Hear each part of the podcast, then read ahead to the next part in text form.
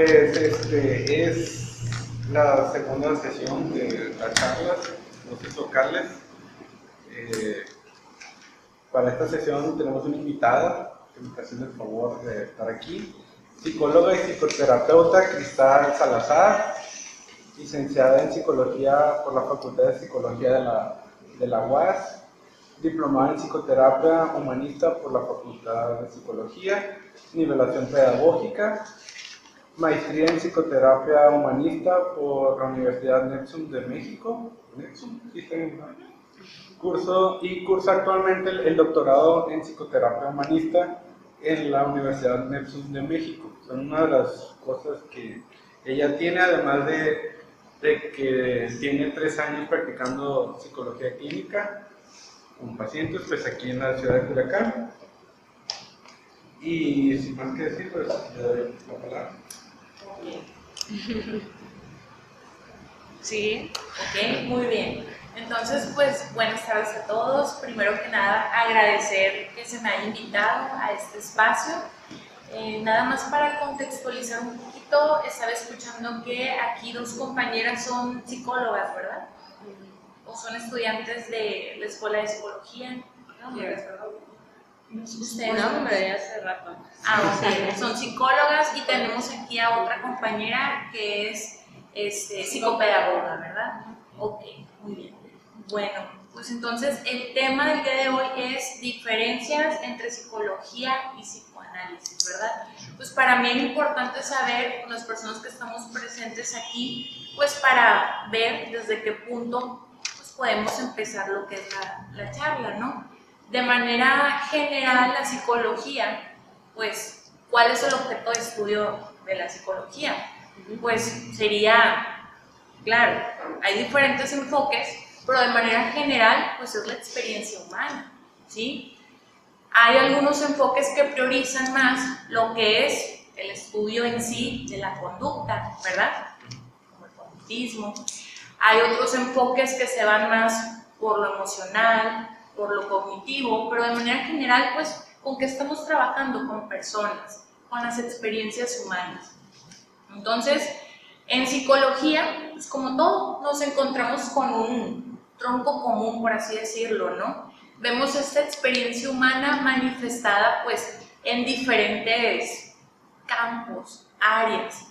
Vemos lo que es el área laboral, el área educativa, el área social, y el área clínica. A mí en lo particular, pues el área clínica pues es el área que a mí más me generó, digamos, este, un impacto, más generó en mí una motivación por empezar a, a involucrarme más. En la psicología clínica, pues, ¿qué hacemos? Evaluamos, diagnosticamos, ¿verdad? ¿Cuál es el malestar que tiene la persona? Ahí encontramos lo que son las neurosis, la psicosis, ¿verdad? Entonces, posteriormente a mi formación en la escuela de psicología, dije, ok, sí, tengo bases, pero yo quiero tener un poquito más de, herramientas para hacer mejor mi trabajo. Entonces, lo que yo empecé a hacer fue, este, digamos, especializarme, por así decirlo, en psicoterapia, ¿sí? Porque a mí siempre me interesó la parte, es cierto, la parte clínica de la psicología, pero también quiero hacer una intervención, ¿sí? Quiero tener las mejores bases para darle un trabajo de calidad a las personas que confían en mí. Yo siento que el psicólogo es tan importante como lo es un médico o un docente también. ¿Verdad? Porque el docente está formando a las nuevas generaciones. ¿El médico de qué se encarga?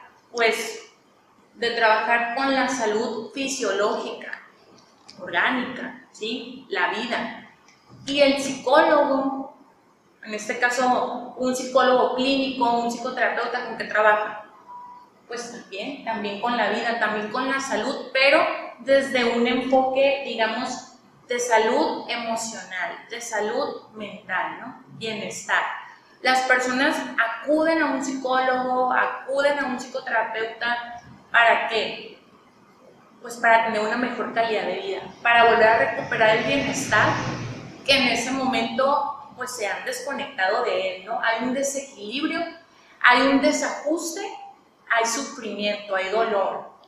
Son personas que ya no pueden en este momento tener una calidad de vida como la que pues todos tenemos derecho a vivir, ¿no?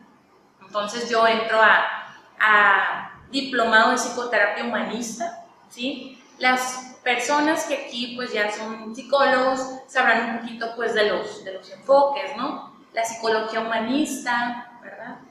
Psicología humanista, estamos hablando cronológicamente de qué etapa, de qué, de qué años. Más o menos coincide, coincide con el movimiento este de los hippies, ¿verdad? Pero en sí surge a raíz de lo que fue la Segunda Guerra Mundial, ¿no? Entonces, este, em, la psicología humanista, pues tiene diferentes terapias o propuestas, abordajes para tratar con el malestar de la persona, ¿verdad? Ahí encontramos desde la psicoterapia corporal, el enfoque centrado en el cliente o la persona de Carl Rogers, ahí encontramos este, la terapia gestal, eh, nombres como Fritz Perls, Laura Perls, su esposa. Entonces, este, sería como que la tercera fuerza, psicología humanista, psicoterapia humanista, ¿no? Yo me empiezo a ir por ese caminito, después de yo cursar mis cinco años en la escuela de psicología. ¿Cómo yo trabajo? Bueno, voy a platicar un poquito sobre mi forma de trabajo. Este, dentro del enfoque que yo trabajo es psicología humanista, ¿sí? Pero en sí yo trabajo más lo que es terapia gestal y enfoque centrado en la persona, de Carl Rogers. Ok, llega una persona conmigo y lo primero que yo necesito saber es, ok, pues, ¿qué la trae conmigo? Una consulta, ¿por qué viene? ¿Para qué? Entonces, hago una entrevista inicial para abordar, tener una aproximación sobre cuál es el malestar de la persona, si tiene alguna red de apoyo, eso también es importante, este, tiempo, tiempo, permanencia del malestar, ¿sí? En este caso, nosotros utilizamos instrumentos de psicodiagnóstico, ¿no? Algunos de ellos son, por ejemplo, este que yo tengo aquí, yo este aplico, que es la escala de bloqueos gestálticos de Castañeda ¿sí? Escala de bloqueos. ¿Qué son los bloqueos? Los bloqueos son interrupciones de energía. Los bloqueos vendrían siendo similar a lo que ustedes conocen como los mecanismos de defensa. Yo creo que con eso queda un poquito más claro, ¿no? Y ahorita me imagino que van a quizá entrar en esa partecita. Pero los bloqueos gestálticos, los bloqueos gestálticos es similar a los mecanismos de defensa, ¿sí? Entonces, se le hace una, un pequeño instrumento, la persona lo contesta, ¿sí? Y de manera muy general, sin entrar en, en detalle sobre los diferentes bloqueos, pues a mí me da, digamos, una referencia inicial sobre este, las áreas en las que yo necesito trabajar pues, con esa persona, ¿sí? Y a la vez, en determinados casos, en determinados casos, dependiendo yo cómo miro a la persona, se aplica otra prueba, que es el SCL90, ¿sí? El SCL90 es, es este instrumento, ¿sí? Tiene algunas preguntas, como por ejemplo, si usted manifiesta dolores de cabeza, si usted tiene desmayos o mareos frecuentes, si usted tiene la idea de que alguien puede controlar sus pensamientos, ¿sí? se puntúa, es una escala, pues del 0 al 4, y estos son algunos síntomas que la persona ha tenido, digamos, en la última semana, ¿no? Entonces, ¿eso para qué me sirve a mí? Para yo poder detectar el nivel de daño, el nivel de sufrimiento de la persona, pero tiene diversas categorías, ¿sí? Por ejemplo, vemos cuánta somatización trae la persona, ¿sí? En obsesión y compulsión, cómo viene, la depresión. Ahorita está llegando mucha gente por depresión y por ansiedad también, ¿sí? Hostilidad, fobia, paranoia. Este, igual, si gustan, lo pueden, lo pueden pasar. Son instrumentos, ¿no? De psicodiagnóstico. ¿Por qué? Porque en muchas ocasiones, pues ya me he topado con eso en muchas ocasiones, por más que yo tenga la mejor disposición, pues va a haber ciertos casos en los cuales ya va directo para un psiquiatra. Pues. Es un primer filtro que yo aplico para ver si la persona necesita ser canalizada como un psiquiatra, ¿sí? Entonces, dependiendo del caso, llegamos a un acuerdo, ¿no? Ok, es excelente el trabajo multidisciplinario, pues, ¿sí? Perfectamente puedes tener tu acompañamiento psicoterapéutico y también la intervención del psiquiatra, ¿sí? Entonces, ¿por qué? Cuando hay depresión, pues también hay daño orgánico, ¿verdad? Entonces, este, es para poder canalizar con psiquiatra en el caso que se requiere, ¿no?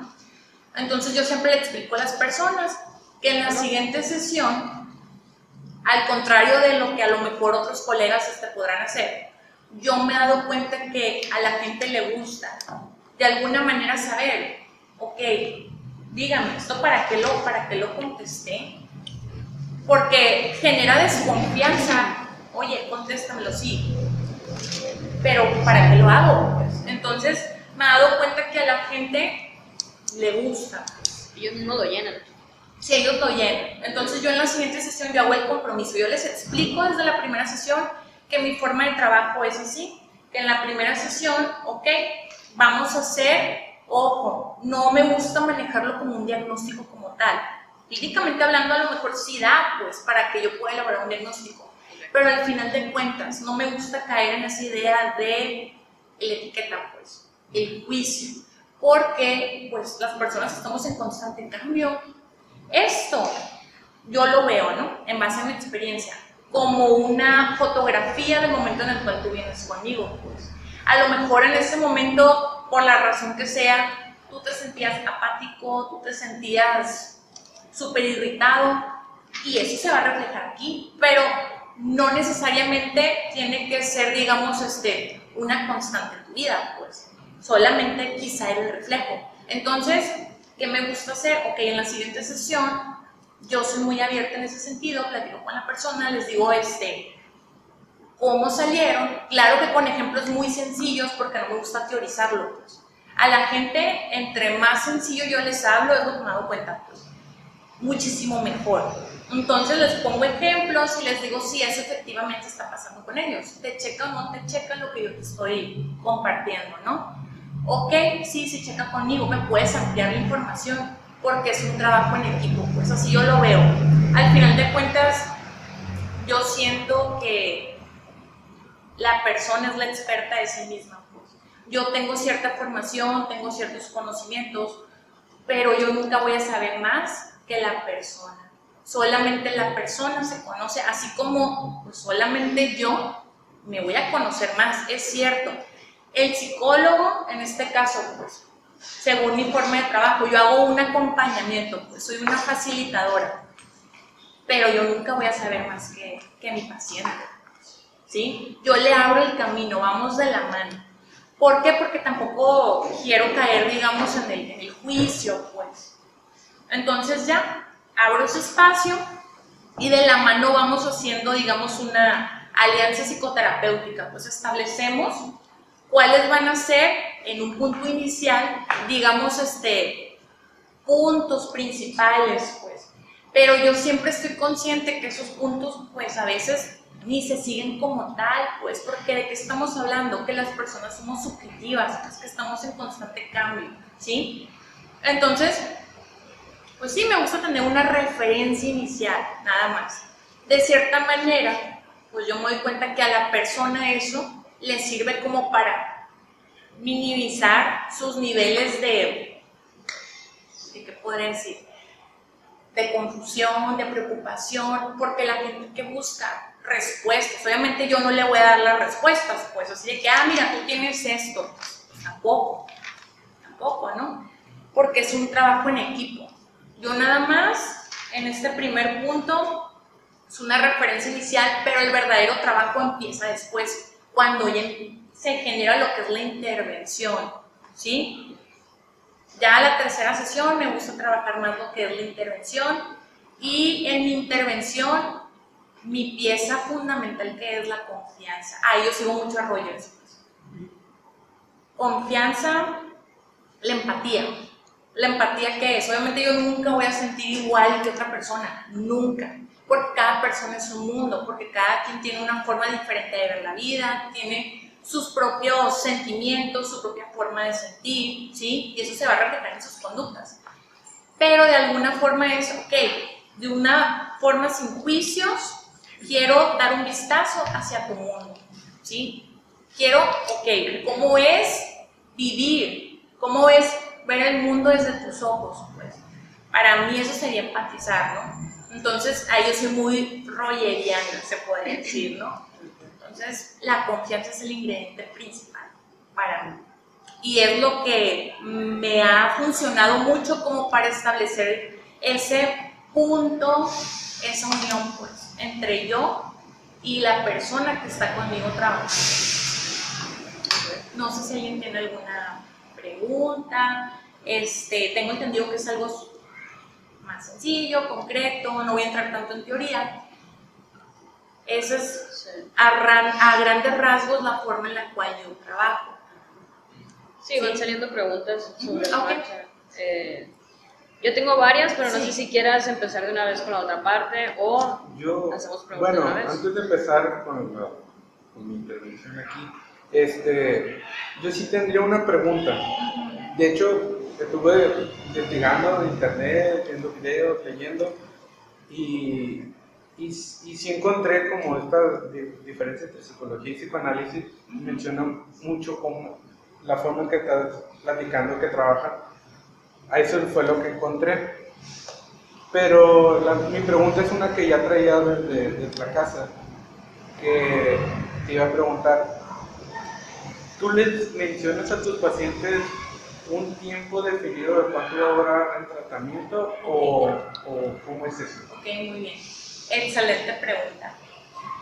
Excelente pregunta, ¿por qué? Porque yo siempre les digo desde un inicio, desde la primera sesión a la persona, ¿no? Ya sabemos, ¿no? Tiempos, que se trabaja una vez a la semana, eh, o dos veces al mes, dependiendo, ¿no? Claro, dependiendo del caso y por qué no, dependiendo del bolsillo. Ese es otro tema, ¿no? Esa es una realidad, dependiendo del bolsillo, porque no mucha gente puede costearse una terapia, ¿no? Ok, ¿cuánto tiempo? Yo les digo a las personas, mira, ¿sabes qué? Es cierto, yo te puedo dar, digamos, desde una perspectiva profesional, yo te puedo dar mi criterio o mi orientación en ese sentido sobre tu evolución, igual tú también pues lo vas a sentir, obviamente, ¿no? El paciente en sí mismo, la persona en sí misma, pues es la que siente que tanto ha evolucionado, ¿no? Ok, yo te puedo decir, sí, pero al final de cuentas, ¿qué les digo? ¿Cuánto tiempo vas a venir tú? El tiempo que tú quieras. Esa es la realidad. El tiempo que tú quieras venir, ese es el tiempo que vas a venir. ¿Por qué? Porque me ha tocado. No es gripa, ¿no? Ya sabemos que no es gripa, pero me ha tocado personas que cuatro sesiones. Ay, ya, ¿sabes qué? Te agradezco, me siento muy bien, lo que sea, ¿no? Digo yo, no es gripa, sí, pero al final de cuentas, pues excelente. Si la persona me está diciendo hasta aquí, está bien. ¿Por qué? Y se, los, y se los aclaro desde la primera sesión, ¿no? Porque al final de cuentas, tú estás aquí por voluntad propia. Y en todo momento tú decides, porque eso, eso forja tu vida, las decisiones que tú vas tomando, ¿no? Tienes el poder siempre. Entonces, así como tú tienes el poder siempre fuera del consultorio, en tu vida diaria, pues de quién es el proceso? Pues tuyo, no es mío. Yo te puedo dar, digamos, un, criterio profesional, es cierto. Si me lo pides, yo te puedo decir, vamos viendo tu evolución, cómo sigues, es cierto. Pero la persona al final de cuentas, pues hace lo que quiere. Esa es una realidad. Y les digo, no te sientas presionado, no te sientas, digamos, este, comprometido conmigo en el sentido de que, ah, es una obligación, tengo que ir porque es una obligación. Porque a lo mejor indirectamente yo estaría también como que reforzando algún malestar de esa persona, pues algún rasgo de su personalidad, ¿no? De que es que es mi responsabilidad y ni siquiera estás viniendo por voluntad propia. Entonces, ¿cuánto tiempo tú vas a venir? El tiempo que tú quieras. Y mientras tú y yo sigamos coincidiendo, adelante. Para mí siempre que miro a una persona, yo lo siento y yo lo manejo y yo lo vivo como si fuera la primera y la última vez. ¿Por qué la primera vez? Porque es la emoción. De nuevo, es cierto, te acabo de ver la semana pasada, pero esta semana tú eres otro, un ejemplo, otro Jorge. Tú no eres el mismo Jorge que yo vi hace siete días, porque ese Jorge ya le han pasado muchas cosas. Ese Jorge ya no es el mismo. Yo despedí a otro Jorge en la otra sesión, pues. ¿Qué historia me vas a traer? ¿Quién es el Jorge que está ahorita frente a mí? Eso por eso yo te estoy viendo como si fuera la primera vez, con esa emoción y como si fuera la última, porque esa es la realidad. Yo nunca sé cuándo va a ser la última vez que voy a ver a esa persona. Todo es subjetivo, ¿no? Entonces, soy muy respetuoso en cuanto a eso y me gusta dejarlo bien claro. ¿Las dudas aprovechar la invitada? Sí, yo tengo algunas también. Eh, no sé hacerlas todas también para dejar espacio a, a, lo que sigue. Este, la primera, mm, más o menos lo dijiste, pero, pero especificarlo un poquito más, porque hablas de psicólogo y hablas de psicoterapeuta. Entonces la diferencia es porque veo que haces una diferencia entre psicólogo y psicoterapeuta. Entonces, eh, ¿cuál sería esa diferencia? este, las otras preguntas es como, digo, sé que Carl Sproyer es como uno de los grandes nombres dentro de la psicología en general. Para los que no estamos tan familiarizados con él, como tú dices, yo, yo uso mucho Rogers, o ahí es donde sí, sí concuerdo mucho con Rogers, eh, ¿cuáles serían como los puntos más grandes que rescatas de él y que aplicas a, la psicología? De nuevo, porque sé que sí es un nombre muy recurrente dentro del campo de la psicología. Este, y por último, así, eh, ahorita decías, cuando hay depresión hay daño orgánico. ¿A qué te refieres específicamente? Con, sabemos que cuando hay depresión, pues probablemente hay daño orgánico. Y ahí sí no te voy a dejar para no, no hacer más preguntas. Ok, bueno. La primera, lo del psicólogo y psicoterapeuta. Sí. o por aquí Ok, pues yo voy a ser bien honesta, ¿no? O sea, yo cuando entré a lo que son los posgrados, que fui a, a la maestría, yo miraba, ok, sí, maestría, wow, qué padre, no, estoy continuando mi formación, pero algunos de mis compañeros eran nutriólogos, eran... Ah, ok, en la maestría. Sí, en la maestría, nutriólogos, eran abogados, eran, y yo, en mi mente como que no había mucho sentido porque, pues bueno, según yo, lo ideal sería que el perfil que se buscara fuese de un psicólogo, ¿no? Una persona que ya tiene cierto conocimiento previo sobre este, el ser humano, sobre el comportamiento humano. Entonces como que ahí no me cuadraba, ¿no? Y me acuerdo que hasta me desesperaba porque yo me quedaba así de que, ay, me está regresando a lo más básico, básico, básico, básico, básico. Ya me quería comer yo el mundo, ¿no? Yo no entendía. Era la maestría en psicoterapia, ¿verdad? Sí, en psicoterapia, ¿no? Entonces yo no entendía por qué y es que realmente psicólogo y psicoterapeuta son dos, digamos, este, formaciones totalmente diferentes. Ya luego yo empecé a investigar, ¿no? Dentro de mi ignorancia, pero qué bueno, qué bueno que me llegan esos momentos de ignorancia porque es ahí donde yo puedo buscar las respuestas, ¿no? Gracias a eso llevo una verdad y a otro aprendizaje. Empiezo a investigar y me doy cuenta que el psicólogo tal y como pues, yo lo había entendido desde mi formación en la facultad, es cierto, sí, el psicólogo es ese profesional que se dedica al estudio este, de la experiencia humana, lo de las áreas que ya había dicho ahorita, sí, pero ¿qué pasa? ahí yo no sé si, si, si me meto como que en, en temas un poquito más este, escabrosos, pero yo miraba que el psicólogo clínico en sí, ok, tú estás capacitado según lo que yo investigué, ¿no? Tú estás capacitado a dar entrevistas, hacer una entrevista, aplicar pruebas proyectivas o psicométricas, hacer un diagnóstico, evaluar la psicopatología, sí, pero como tal, que el psicólogo clínico no está capacitado para lo que ya es la terapia, pues, psicoterapia. No sé si me expliqué bien, pues. Sí. Entonces, ahí como que yo me quedé, ah, caray, como que nada más por yo estudiar psicología y meterme al, al módulo clínico, ¿a poco? O sea, como que legalmente, ¿no?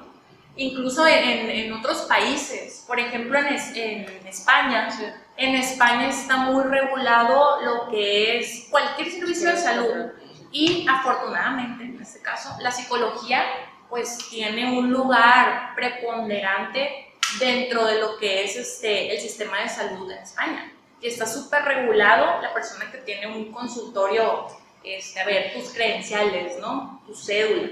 Entonces, que en sí el psicólogo clínico como que, que estás tan, tan capacitado y yo, ¿cómo? ¿Cómo? Entonces yo recordaba, ¿no? Cuando yo estaba en la escuela de, psicología, decía, oye, ¿por qué casi no se meten a, lo que es la terapia, a la intervención? Miraba que muchos nos ponían de, que, para, que para evaluar, hacer un diagnóstico, pero no se metían casi a intervención como tal, y es lo que yo quería, dar mi intervención, ya se va a acabar la escuela y a qué hora llegamos a la intervención, pues. Y me, y me fui a la escuela y como que no me dieron la- las herramientas de intervención, ¿no? Nada más me, me dijo una vez un maestro, le dije, oiga maestro, deme, deme, deme, deme casi la clave, ¿no? Y me dijo, la mejor forma de ser un experto en psicoterapia, ¿cómo es? Haciendo psicoterapia, ¿no? Ya lo sabemos. Entonces, el psicoterapeuta como tal es una persona que estudia nada más lo que es el arte o la forma, la metodología de la terapia en sí. Es lo que yo, es lo que yo he visto. Pues. O sea, tocan lo que es, digamos, la, la psicopatología, sí la, sí la tocan, pues, pero no se meten tanto en esa parte.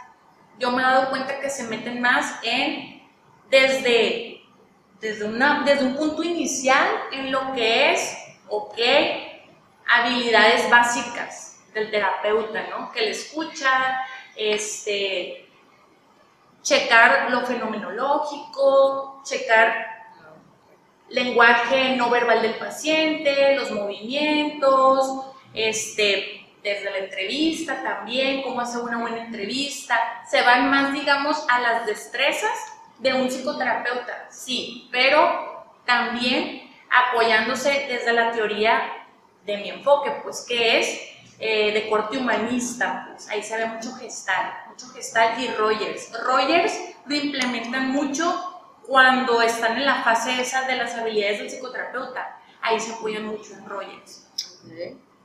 Rogers, este, ahorita me, me preguntaste de Rogers, Sí. ¿verdad? Bueno, voy a irme por ahí. Sería bueno, por ejemplo, cuáles son esas habilidades Ok. del terapeuta. Bueno, Rogers, por ejemplo, la empatía, ya hablé un poquito sobre Ah, eso, ¿verdad? sí, lo mencionabas. Ok, aceptación positiva incondicional. Ok. Ok, para las personas que no lo saben, un ejemplo, pues. A mí me ha tocado trabajar con algunas personas que a lo mejor, así como que, ay, como que no, no siento una buena vibra, o como que a lo mejor, ay, el caso, ¿no? Lo que me está diciendo, como que, pero ¿qué pasa? Es como que yo me siento y como que me quito el, el- el chaleco de quién soy yo y estoy en blanco, pues, o sea, yo estoy totalmente, digamos, este, abierta a, el- a lo que me diga, a lo que me muestra esta persona, pues, como que a un lado mi prejuicio, en lo que yo creo y me entrego totalmente a esa persona que yo tengo. Esa es la aceptación positiva incondicional y congruencia. ¿Congruencia qué es? Un ejemplo. Si estamos hablando de que tú, voy a inventar algo, pues de que la persona este, tiene ciertos conflictos como para relacionarse con los demás, como de que es un tanto cohibida relacionarse con otras personas, inseguro. No sé si me explico. ¿Yo qué hago? A mí me funciona muy bien. Yo lo que hago es que yo me siento como yo quiero. Yo me siento como yo quiero. Yo sí tengo ganas de ir al baño. Yo le digo, ¿sabes qué? Me disculpas tantito. Ir al baño. Porque soy un ser humano. O sea, somos humanos. O sea, yo primero me muestro ante ti como lo que soy una persona. Si yo, es que me siento muy mal, pues me siento muy mal porque, no sé, traigo gripo lo que sea. Yo sí comento, si tanto tú dices que discúlpame, este, ahorita estoy tosiendo o algo, lo que sea, pues. O sea, soy una persona. Soy una persona. Entonces, mientras yo, yo también tengo este, mi propio terapeuta, ¿no? Eso es lo más recomendable. Que si estás dando psicoterapia, que tú tengas tu propio proceso psicoterapéutico. Tengo yo una persona que a mí pues me, me apoya en ese sentido, ¿no? Mientras yo me acepto, me quiero, ¿sí? ¿Cómo yo voy a venir a ti a apoyarte, acompañarte en un camino de, de, de aceptación, ¿verdad? Si yo misma no me estoy aceptando. Entonces, como que yo, es algo muy sutil lo que yo hago, pues, o sea, no le estoy diciendo, oye, te estoy aceptando y por eso hago esto, no. O sea, en la forma en la que yo me trato, y en la forma en la que yo la trato a ella es como muy implícito, pues es en el trato. La persona empieza también como a, como a soltarse, pues, ¿cómo explicar? Entonces, esa es la congruencia, porque yo como te voy a ver, ay, sí, que no sé qué, y, yo, ni yo misma me permito confiar en el otro, ni yo misma me permito, estamos, estamos hablando de que tú haces tus necesidades a un lado por los otros. Y yo misma tengo muchas ganas a lo mejor de ir al baño y, y no voy porque pues, ah, es que primero esto es tú y yo qué. No sé si me expliqué bien, pues. Eso sería, digamos, esa parte de, de la congruencia. Ser congruente. Y algunos de los aspectos de los, de los eh, ¿cómo dijiste? Eh, Como... Eso, esa es filosofía de, Rogers, ¿no? Sí. Aceptación, positiva, aceptación positiva incondicional, ¿sí? De que, ok, a lo mejor tú engañaste a tu esposa, sí, pero no, nada de juicio, pues. Aquí no venimos a ver si tú estás mal, si tú estás bien, porque yo no soy tu verdugo, yo no soy Inquisición, pues. No, aquí no venimos a ver, aquí no venimos a ver eso Aquí venimos a trabajar, ¿sí? En algo que tú quieres modificar. La persona está decidiendo en qué quiere trabajar. Por algo llegó aquí. Algo, algo, en algo la persona necesita trabajar. Pues. Y normalmente las personas saben, o por lo menos tienen una idea, ¿no? De, de qué es. Eso venimos a explorar. Pero en sí, eso es la aceptación positiva, pues incondicional. La congruencia, yo primero la trabajo en mí y eso yo lo, lo, permito, pues que el otro también como que se envuelva, todo es relacional, pues. Aquí se trabaja mucho el enfoque relacional ahorita, pues. El nosotros. O sea, más allá del, del, del tú eres tú y yo soy yo, cuando entramos al consultorio es relacional esto que mencionas de hacer un equipo y Así es, entonces llega la persona, ahí como decía en la facultad de psicología, a rapor, ¿no? La típica, ay, batalló mucho para llegar aquí, ay, hace mucho calor, la típica, ¿no? Pero aquí, por ejemplo, yo sí soy así como que bien, ay, siéntate como tú quieras, ay, o sea, claro que hay reglas, ¿no? Sí, pero que me vean a mí relajada, que me vean a mí, eso, e, esa, esa confianza, esa apertura, la gente lo agradece mucho. O sea, los primeros cinco minutos, desde que le abres la puerta a la persona, ahí ya, ahí ya. Ahí, ahí eso es el clic, ahí. Entonces, que los dos nos sintamos en confianza, porque también si yo no me siento cómoda, eso de alguna manera, por eso hablo de que aquí se trabaja mucho la relacional. Si yo no me siento cómoda, eso de alguna manera se va a ver en la intervención. y este hablaba sobre la depresión, ¿verdad? Sí, los efectos que dices que se ven. El orgánico. Sí, yo por ejemplo, siendo muy honesta, pues, o sea, yo no soy experta en psiquiatría, ¿verdad? Pero indudablemente, pues, no sé si a las personas que han estudiado en la escuela de psicología, pues sabemos, ¿no? El cerebro, de alguna manera, pues, las emociones, ¿qué son? Sentimientos. ¿Mm? ¿Qué? Sentimientos. ¿Qué más? Ay, me A ver. A ver, dinos, por eso. energía también, ¿verdad? También son Ah. energía. Desde mi enfoque, este, las emociones son energía, de ahí viene la psicoterapia corporal, ¿no? Que por eso trabaja con el cuerpo y es otra propuesta que ellos manejan, ¿no? Y también las emociones que son, son químicas. Es que se decía energía.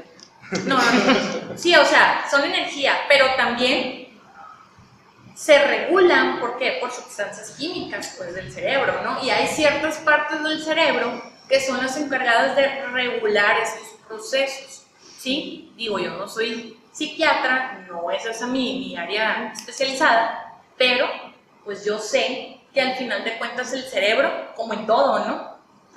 Es imposible hablar de psicología sin tomar en cuenta pues, el cerebro. Ese es el fundamental, ¿no? Entonces, en lo emocional, claro que tiene un, una- un papel muy importante lo que es el cerebro, pues, en la parte de la regulación, ¿sí? De las sustancias químicas, pues, que son las encargadas de, de, digamos, mesurar esa parte, ¿sí? Entonces, hace poquito estábamos hablando con una maestra, bueno, es doctora, pues yo le digo maestra, y ella dijo, siempre, era novedad para mí, ¿no? Siempre que hay depresión, hay daño orgánico. ¿Daño orgánico qué es?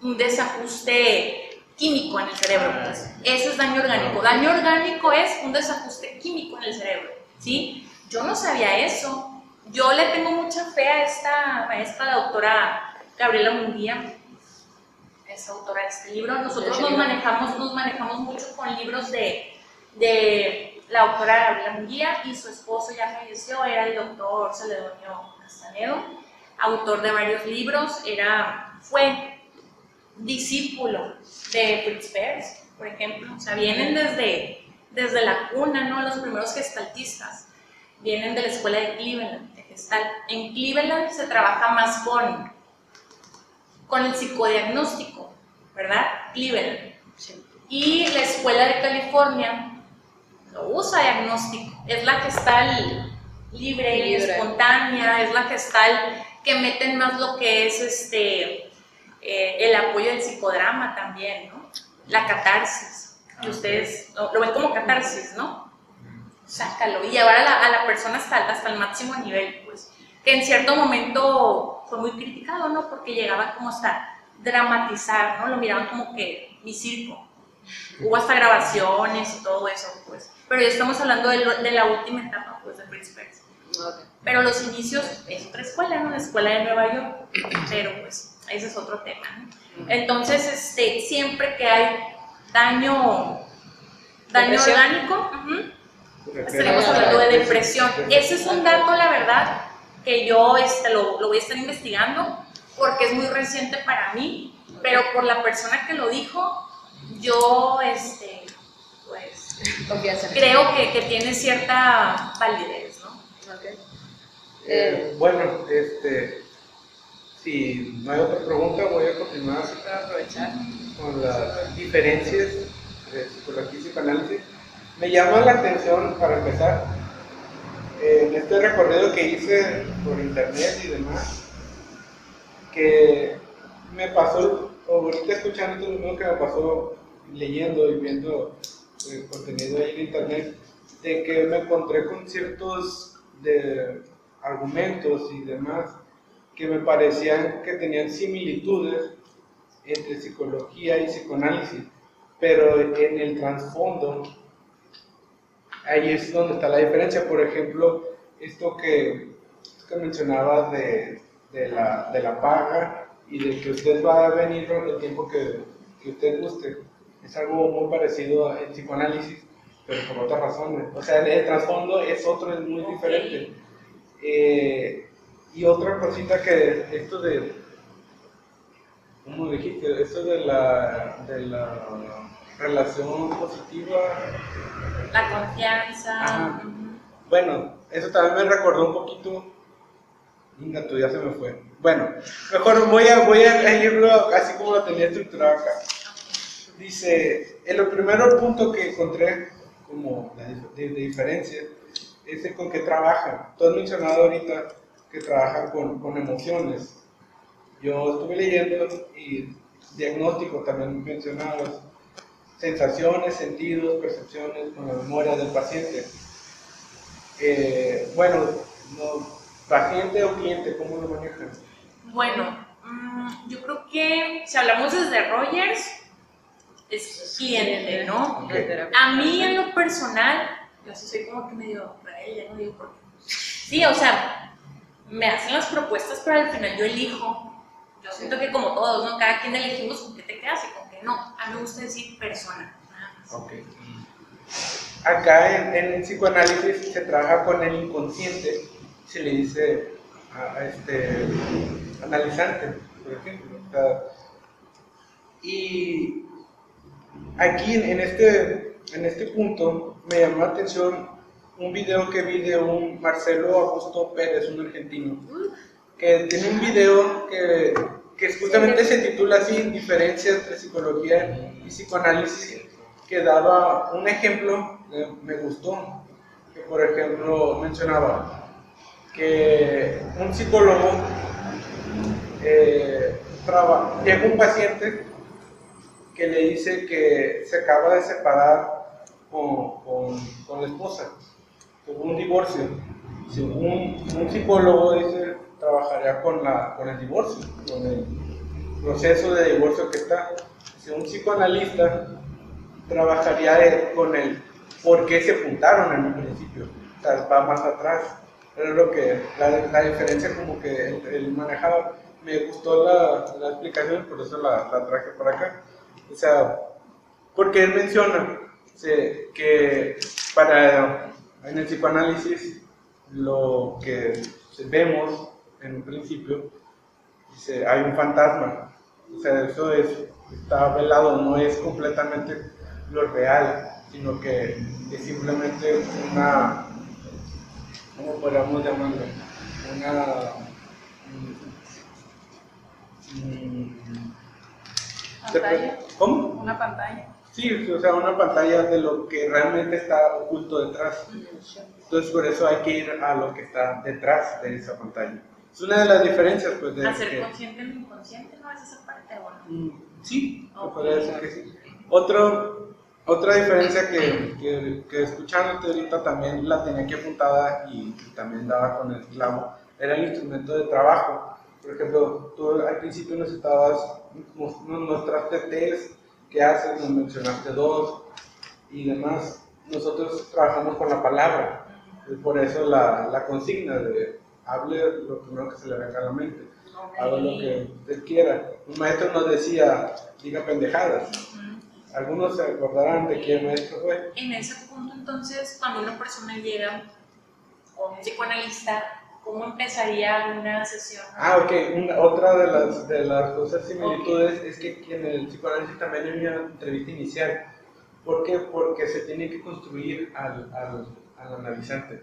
El analizante no llega. De hecho, un texto que estaba releyendo hace poco, que es el de iniciación de tratamiento, ahí Freud explica cómo se hace esto, cómo, cómo, cómo se hace la entrevista inicial, si lo podemos llamar así, para construir ese analizante que va a ir después. Porque en ese momento Freud ah, planteaba que no, todos no, todos- no todas las personas se podían analizar. Entonces, sí hay así como esa similitud. Ahora, ¿cuánto dura ese, ese periodo? Eso sí, no se puede decir una sesión, dos sesiones, sino que es todo un proceso también. Se podría decir que esto va antes de mandarnos al, al diván, el famoso diván. Ah, ok. Entonces también ese como esa, por eso mencionaba, hay muchas como similitudes como la entrevista inicial, pero el trasfondo es diferente. Ok. Eh, ¿Puedo hacer preguntas? Sí, sí, Ok, adelante. sí, para no, para no perder el... Sí, porque para mí es muy interesante porque son cosas que yo desconocía. Entonces, quiere decir, para ver si comprendí bien, es como que, ah, ok, yo voy contigo, ¿no? Eres un psicoanalista, me haces una entrevista inicial y ahí es donde tú mencionas que, como que no todas las personas pueden ser analizadas. Lo que pasa es que no es así tal cual de, ah, esta persona no es, no, no es apta para... Ah. Yo, yo, no, yo psicoanalista no, no soy el que va a decir tú sí, tú no, sino más bien en el transcurso de esa entrevista inicial, el mismo analizante se va a percatar y se va a ir o se va a quedar. Ah, o sea, ok, también ya. eso es, depende ya. del analizante. Eso es, entonces, no es algo que decida el psicoanalista, es algo que, ok, la persona decide si esto encaja o no conmigo. Por eso, por eso Ok. es, se construye eh, al analizante. Llega un momento en el que los dos dicen, ok, eh, ya está el, el- el psicoanalista, le, le puede decir al analizante, ok, estás listo para llevar, ahora sí recuestes. Oh, ya es como que pasara. Pero también hay que decirlo, en, esta, en estas entrevistas no está estructurado. También es un poquito como el háblame de lo que sea. Y en ese, en ese hablar es que se va construyendo. Ok, una sesión normal así empezaría. Sí. Háblame de lo que tú quieras. Sí, ya en el diván también, pero, pero ya con este, analista, digo, con un analizante como construido, se puede ya con el proceso de la entrevista, ya, ya vienen otras cosas. Sí, contextualizando también cuando Freud dijo eso, que no todo el mundo es apto para psicoanalizarse. En el contexto de principios del siglo XX, cuando él empieza a elaborar el psicoanálisis de pacientes, evidentemente era una época muy diferente a la que tenemos ahora. Eso. Había muchas resistencias en el sentido de morales, etcétera, a esto, teóricas, y mucha gente iba con una expectativa con, con Freud, como me voy a analizar, ya que sabían en qué consistía el método, eh, no les gustaba, se echaban para atrás, pero, pero es una época donde sí había muchas razones para que la gente, digamos, no pudiera llevar a cabo eso. No porque Freud dijera tú no fuchi, sino porque realmente las personas no estaban a lo mejor preparadas para eso. No es porque haya personas que, que no puedan, tal vez el perverso o el psicótico, en el sentido de, de ahí sí es- un análisis con un perverso, con un psicótico, sí es muy difícil muy diferente. Pero cualquier persona que quiera, como tú dices, la persona quiere ir, que siente que algo está mal, que quiere ir, no es como que llega y le digamos como, ¿sabes qué? No, usted no se puede. Si llegó ahí, ya, ya se analizado y ya se, se empieza a trabajar con él. Y es que también, digo, en este recorrido de Freud, en, en todo lo que hizo para crear el psicoanálisis, este, no sé si, si se pudiera poner como una especie de requisitos para poder tener un análisis o no. Eh, hablando de esa época, por ejemplo, había quienes ya se acercaban más por curiosidad intelectual o por ver qué está pasando aquí. Y, por ejemplo, tú al principio mencionabas, es que tienen que llegar y yo lo que quiero es que me diga cuál es su malestar y todo esto. Acá también se menciona mucho la palabra malestar. Seguramente son diferentes en significado, pero este, lo relaciono, no sé, a lo que dices tú y lo que decías tú, en el que uno no puede ir nomás porque sí, pues. Esa curiosidad intelectual que sí, o sea, sí podría estar ahí de por medio, no es como que sea imposible, pero sí tendría que haber un verdadero malestar para que se pueda dar un, análisis, en el sentido de que algo no anda bien, pues. Eh, no nomás el, el quiero ir porque quiero ir, quiero ir porque la gente dice que es sano, quiero ir porque, la, porque está de moda, mucho menos, ¿no? Sino que de entrada sí tiene que haber un verdadero malestar, sí tiene que haber algo que no está bien, que es lo que lleve al eh, analizante o futuro analizante hasta ahí. Así es. Sí. Y ya pues la tercera diferencia que así grandes rasgos encontré pues fue justamente esto que te preguntaba hace rato de la duración porque si bien es cierto eh, la- el psicoanálisis es largo, un proceso largo, no es largo porque tenga que ser largo, sino que también depende mucho del analizante. O sea, el, el analizante, al igual que como tú comentabas, se puede ir en el momento en que él, él decía, ok, hasta aquí es suficiente y ya, creo que ya analicé lo, lo, lo que tenía que analizar, ya me voy, gracias y ya. Y es libre de irse y de igual forma es libre de regresar cuando, cuando él, él gusta. pero para poder analizar todo o completos, una persona completa se podría decir que en sí creemos que es imposible, este, pues sí se lleva sus años. Es por eso que se extiende el, el, el tiempo y, y, se vuelve largo el tratamiento. No sé, aquí alguien más quiera intervenir. Eran las tres diferencias que yo tenía para comentar. Por ejemplo, en el caso de ustedes, ¿no? Que están pues más especializados por este camino, ¿no? Digamos, el tiempo más largo que han tenido con algún paciente, ¿no? ¿Qué tanto ha sido? Sí, antes de eso, realmente no es que haya un, un tiempo definido, tampoco tiene por qué ser largo. O sea, es más bien, no se sabe. Sí, no se sabe. Hay diferentes, vamos a decir, dentro del psicoanálisis hay diferentes figuras, eh, psicoanalistas, vaya, que han escrito y, han- y han puesto su opinión o su, o su teorización respecto a la duración del, del análisis. El mismo Freud tiene este, este texto que es Psicoanálisis Interminable, Terminable. Sí, ajá, sí. Este, y no, o sea, realmente no es que diga, te va a ser largo, sino que realmente el paciente se va, se va y, y puede terminar ahí o puede estar intermitente. Te digo, hay diferentes psicoanalistas que proponen algo al respecto, este, pero no, no es que tenga que ser largo, es que más bien es indefinido. Puede ser corto, puede ser largo. La verdad es que no se sabe, Sí, ese es el claro. punto. Este, pero vamos a decir, la, la último, lo último que, que podríamos llegar a decir es que realmente sí, no todo es analizable. Este, es muy probable que uno termine volviendo en algún, en algún momento de la vida y no porque haya sido un fracaso de- del primer análisis nada, sino simplemente se vuelve precisamente porque algo no, no fue analizado. Ahora, realmente eh, lo que preguntas este, es que puede variar de, de acuerdo a la experiencia de cada quien. Este, y ha habido de todo, o sea, pacientes que pueden ir una semana, meses, años, o sea, sí, sí hay quien va años.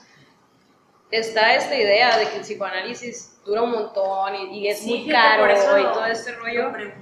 Pero la verdad es que, de nuevo, hay diferentes teorías, puede variar, puede variar el precio, puede variar el- el- la duración, puede variar incluso el método, porque dentro del psicoanálisis también hay diferentes eh, posturas, sí, sí. como me imagino que en psicología también hay un montón, bueno, lo sé, ¿no? Tú nos hablabas de humanismo, de, de este, Psicoterapia corporal. que hay un montón, ¿no? Así es, este, y hay algunas otras diferencias, no sé si alguien más tenga, tenga aportaciones, pero de, de entrada, no sé, ya, ya casi concluimos, pero quisiera que alcanzara el tiempo. Empiezas muy bien, o sea, di- diciendo como eh, el objeto de estudio, que a mí me parece que es como la principal diferencia entre la psicología y el psicoanálisis. Lo dice bien Aviv, o sea, trabajamos con el inconsciente, en el sentido que la psicología sí pone este énfasis en la percepción, en los procesos cognitivos, en lo que es cuantificable, este, vaya, tomas incluso muy, muy, muy en cuenta lo que es la psiquiatría, que es verdad, no, no podemos ignorar esta parte tampoco. Eh, pero ahí está, también los instrumentos, ¿no? De medición, que todo eso yo, yo sí lo pondría como una de las principales diferencias entre, entre el psicoanálisis y la, la psicología. Aquí hay una serie, vamos a decirlo, sí hay como, como intervenciones que uno puede hacer, trabajamos con la palabra, ¿no? No tenemos tal cual una serie de, de- de instrumentos que, que midan algo con un número o con algo así. Trabajamos simplemente con lo que oímos, pues. Sí hay una serie de, te digo, de como intervenciones o con lo que uno puede intervenir. Este, y la verdad es que son muchísimas diferencias. También Sí. podríamos hablar de algunas similitudes, Así es. similitudes, este, que tú mencionas algunas cosas, como te digo, mencionas malestar, mencionas un poquito, tú mismo relacionabas. No es casual, seguramente Rogers tiene algo también de, de- del psicoanálisis o habrá rescatado algo de la De teoría. hecho, Digo, este- sería muy difícil escaparse de Freud. se me, se me rompió la hoja, ¿no? Pero es un trabajo que estaba haciendo de, del doctorado, unos apuntes. Estábamos nosotros analizando, parece basta. estábamos analizando dentro de la teoría, la teoría gestal, la psicología, psicoterapia gestal, pues hay tres escuelas, ¿no? Eh, cronológicamente primero se instauró, se creó en Nueva York, ya luego como a los dos, tres años en Cleveland, que se hizo otra escuela, en Cleveland surge lo que son este, los psicodiagnósticos, los instrumentos de medición, ¿no?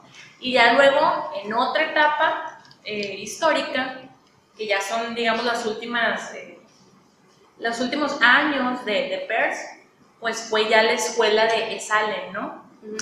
De California, la psicología, la psicoterapia gestal visceral, ¿no? Ok, pero en sí que estábamos viendo, había un apartado de afinidades, ¿no? De hecho fue con esta maestra, la doctora Gabriela Munguía, y hablamos del psicoanálisis. ¿Por qué? Porque al final de cuentas, Fritz Perls en sus inicios, ¿qué era? Psicoanalista. Era psicoanalista, ¿no? Incluso fundó él, este, cuando fue la Segunda Guerra Mundial y él ocupaba, pues, como todos, ¿no? Huir de los nazis, este, se fue a Sudáfrica, creo, y él creó su instituto de psicoanálisis allá. Luego él también se analizó, no sé si es un término adecuado, se analizó con Karen Horney, por ejemplo, allá en, en Nueva York. ¿Con quién más? Wilhelm Reich. No sé si él fue psicoanalista, pero, pero él sentó las bases de la psicoterapia corporal. Entonces Sí. vamos a lo mismo, ¿se dan cuenta? O sea, psicoterapia corporal está dentro del humanismo. Terapia gestal está dentro de la psicología humanista. Pero al final de cuentas, esas personas en sus inicios fueron psicoanalistas. pues. ¿no? Entonces, Que de hecho incluso el nombre de psicoterapia gestal viene de la psicología gestal, que originalmente era terapia. Era una psicología de la Es- percepción, de la forma. de la forma y cómo lo fueron del existencialismo, o sea, cómo... es- La, la, por eso confusión en términos a veces, porque agarraron términos y los modificaron, los descontextualizaron, es muy difícil. Pero sí, de repente hubo muchísimas como fusiones o, este, ¿cómo se llama? Este, exportaciones de conceptos y cosas así. Es, es eh, psicoanálisis, o sea, él era psicoanalista, él luego hizo su primer obra, Yo, Hambre y Agresión.